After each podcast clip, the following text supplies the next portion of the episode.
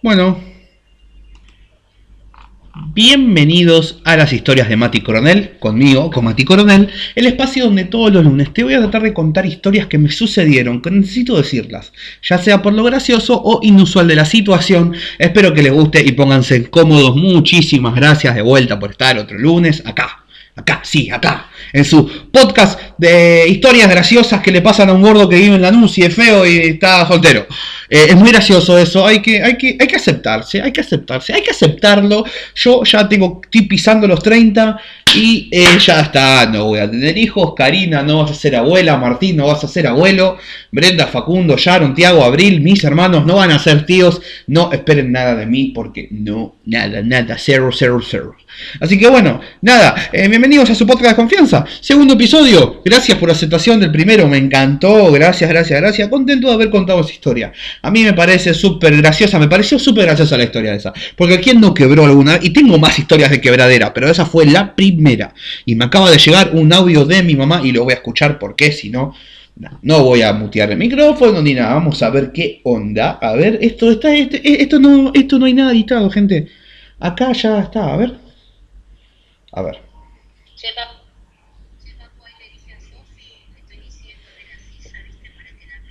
Sí.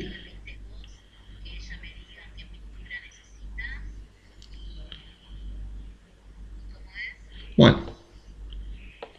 Nada, bueno, ahora después los voy a escuchar. La verdad que estoy grabando, le voy a mandar un mensaje. Buenas noches, ¿cómo anda señora? ¿Todo bien? Escúcheme una cosita, señorita, estoy grabando, así que después eh, le voy a mandar un mensaje, ¿sí? La quiero mucho y la extraño. Besitos. Mi mamá se fue de la luz por un tiempo y no va a volver. Arre que se fue dos semanas más. No importa. Nada. Bueno, como dije, gracias, gracias, gracias por la aceptación del primer episodio. Así que nada.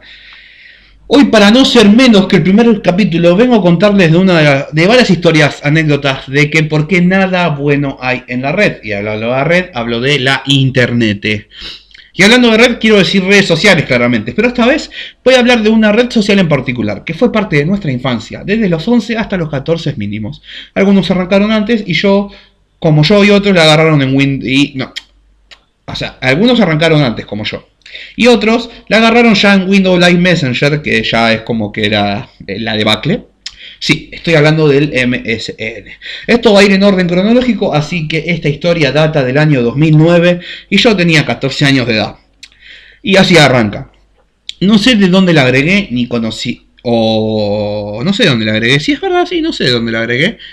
Pero conocí a Paula. Paulita Rumi, que Rumi no era su apellido real, pero bueno, creo que de Facebook era era furor. Eh, no ponerse nombres reales. Eh, la conversa, eh, bueno, la conocí en Facebook, la agregué, empezamos a hablar y la conversación siguió por MSN mucho tiempo.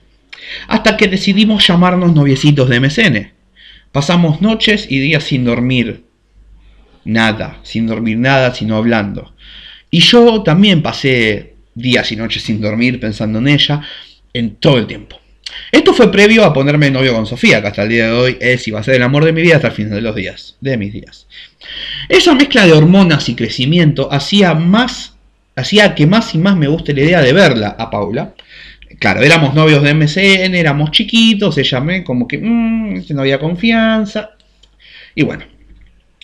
Eh, las hormonas iban acelerándose y bueno, repitiendo lo mismo que dije en el episodio anterior, estaba en un estado hermoso, con un físico acorde a mi edad, a una facha acorde a mi edad, ya que, eh, o sea, no estaba ni muy lindo, tampoco era un bicho de ruta 7, eh, con camino hacia la City.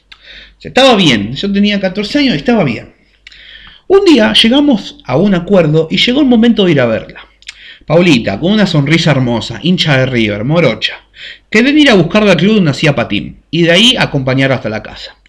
Yendo a la parada del 354F, pasé por un kiosco, compré, gasté plata que me había dado mi mamá, eh, eran, gasté como 100 pesos en chocolate, dulces, todo para regalarle a ella. Iba convencido, con ganas de comerme el mundo y, viéndome ahora más que el mundo, me, me comía Saturno. ¿sí? Llegando al club donde, donde hacía patín, la veo a ella con una sonrisa resplandeciente, hermosa, con sus patines en la mano, todo pintaba bien. En los bolsillos de mi buzo canguro Nike yacían, y digo yacían porque murieron ahí, los chocolates. El camino a la casa fue desastroso. Horrible, callados los dos, y si yo hablaba o ella hablaba era para cagar el momento. Básicamente ese día murió todo. Veníamos de una relación, o sea, éramos noviecitos por MCN, teníamos 14 años. Decíamos cosas de nene de 14 años, es la verdad.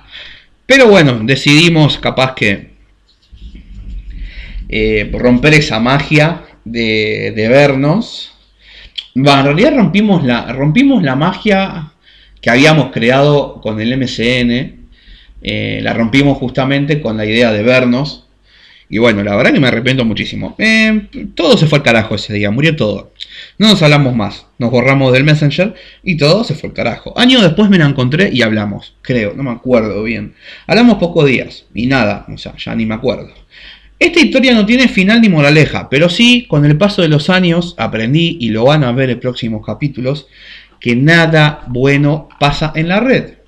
Esta historia fue un poquito más corta, ya va a durar 6-7 minutos, pero eh, pues nada, yo eh, eh, éramos chicos.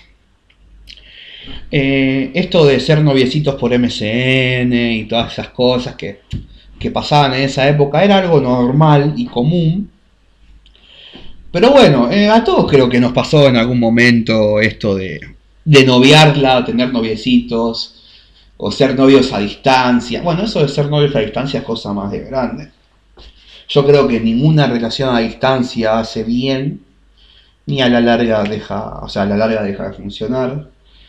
Uno puede hablar mucho, mucho, mucho con una persona, pero si al verse, al momento de verse no hay feeling, es como que... Eh, o sea, todo lo que hablamos eh, en redes sociales, por chat, ya sea por WhatsApp o por Instagram, eh, creo que no, que no. Creo que estamos en una época donde yo en particular ya no quiero perder tiempo en, conocer a alguien ya sabiendo que cómo son las personas de ahora, superficiales, que miran el físico, todas esas cosas. Yo ya con 27 años casi ya no quiero pasar más por eso, así que... Nada, eh, hombre, que me estás escuchando, si tenés más de 25 y estás soltero, no te desesperes, trata de vivir tranquilo. Nada. Mujer que tiene más de 25, no creo que esté sola. Es así. Pero bueno, espero que tanto hombres y mujeres dejen de ser tan superficiales como lo son. Eh, de vez en cuando. Y que no se guíen por una foto en Instagram o por una foto en Facebook o en Twitter. No se guíen por fotos, las fotos no dicen nada. Eh, hay gente que veo que mm, la veo en Instagram y, es una persona sumamente hermosa. Eh, ya estoy hablando de chicos o chicas pero van por la calle y después no son como en las fotos. Así que en ningún momento déjense guiar por las fotos. Lo que vale de una persona y va a sonar muy cliché, pero es la verdad, lo que vale de una persona está dentro en su corazón. Así que busquen adentro, busquen adentro claramente. Así que bueno, nada, muchísimas gracias por escuchar este segundo episodio de las historias de Mati Coronel. Eh, gracias por apoyarme siempre y bueno, nada, los espero el lunes que viene con otra historia que va a estar genial. Esa va a dar que hablar, eh, eh, la tengo acá, ya tengo el guion abierto y la verdad que ese sí va a estar bueno. Así que bueno, nada, gente, muchísimas gracias por escucharme. Espero que tengan una buena semana. Y nada, cuídense, no salgan a la calle, eh, tengan, usen barbijo, eh, lávense las manos y nada, creo que nada más. Así que bueno, que tengan una, una linda semana. Hasta luego y muchas gracias por escucharme.